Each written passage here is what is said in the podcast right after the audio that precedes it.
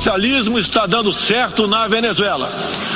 Todos estão Fascista como o presidente Jair Bolsonaro. Não dimenticatevi di pregare per Todo me. sentimento que ele tem, eu tenho também. Futebol feminino depende de você. We will make America great again. Putin. I have a dream. Podcast Agência Rádio Web. Conteúdo de qualidade multiplataforma. Esportes. O Corinthians está eliminado da Copa Sul-Americana. Depois de perder no jogo de ida em São Paulo por 2 a 0, o Timão ficou no empate em 2 a 2 em Quito, diante da equipe do Independiente Del Valle e acabou desclassificado. Ao final do jogo, o técnico Fábio Carilli se mostrou orgulhoso da equipe e quer que o time levante a cabeça para a disputa do Campeonato Brasileiro. Muito orgulho desse grupo, muito orgulho dessa equipe. Um ano que está sendo bastante difícil para nós, né? Um ano de remontagem, mas chegamos numa semifinal, infelizmente não passamos. Tem um grupo bastante experiente, já chamei a atenção ali de a gente fazer uma viagem de volta aí com um astral legal. Lutamos, infelizmente nós não passamos. Né, e já virar a cabeça aí pro jogo do Vasco, que é o primeiro jogo dos 18 que a gente tem no brasileiro. Agora, o Timão concentra suas energias para o Campeonato Brasileiro. A equipe volta a campo no próximo domingo, às 11 da manhã, em São Paulo, diante do Vasco. O adversário do Independiente Del Valle na final da Copa Sul-Americana sai do confronto entre Atlético Mineiro e Colón da Argentina nesta quinta-feira. O Galo precisa reverter a desvantagem do jogo de ida, quando perdeu fora de casa por 2 a 1. Com uma vitória por 1 a 0, a equipe atleticana chega à decisão. O jogo será realizado no Mineirão e o zagueiro Hever fala sobre a importância de um palco tão tradicional para o Galo conseguir a vaga na final. É um palco onde o Atlético tem muita história e espero que nós possamos estar reeditando novas histórias, né?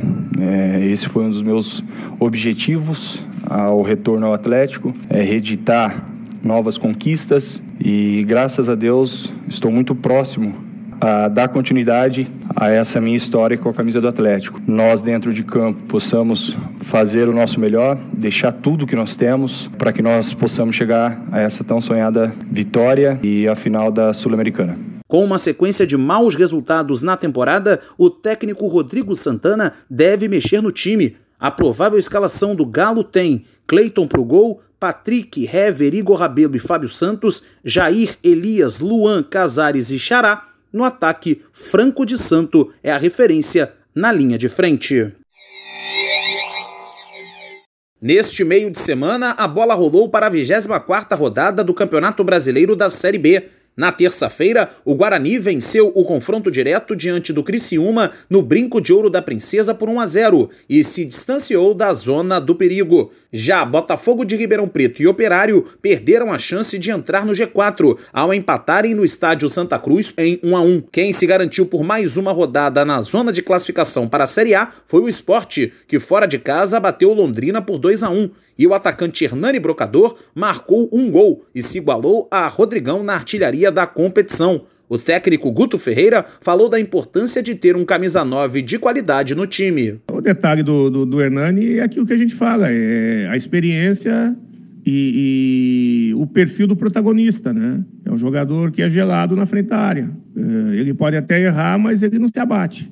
Ele busca a segunda, ele busca a terceira e sempre uma, duas ele põe para dentro. Então, esse perfil de jogador é muito importante. Traz é, para o grupo, é, digamos assim, que divide a responsabilidade com os outros, os outros se sentem mais amparados, né? Quem está ao seu redor. Em Barueri, o Oeste venceu o São Bento de virada por 2 a 1. O Vila Nova ficou no 2 a 2 com o CRB em Goiânia e segue no Z4. O América Mineiro segue sua campanha de recuperação e fez 2 a 0 no Brasil de Pelotas em Belo Horizonte. O líder Bragantino continua tranquilo na ponta e nesta rodada fez 3 a 0 no Lanterna Figueirense em Florianópolis. O técnico Antônio Carlos Zago elogiou o desempenho do time. Hoje a equipe voltou a ser aquela que vinha jogando já desde o do início do campeonato, concentrado, pressionando, girando a bola com, com mais velocidade, por isso que acabou criando as oportunidades e chegou no placar que nós chegamos. A vantagem do Braga na liderança aumentou para seis pontos, porque o Atlético Goianiense ficou no empate em 0 a 0 com o Vitória,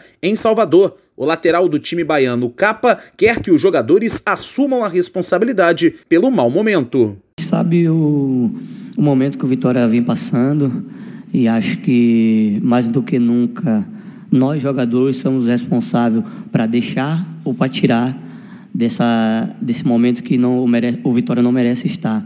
Na quarta-feira, Paraná e Ponte Preta se enfrentaram em Curitiba e o jogo terminou empatado em 1 a 1. O duelo entre Cuiabá e Curitiba foi adiado e a diretoria de competições da CBF ainda vai divulgar a nova data e o novo horário para o confronto. Com informações da Série B do Campeonato Brasileiro, Cadu Macri.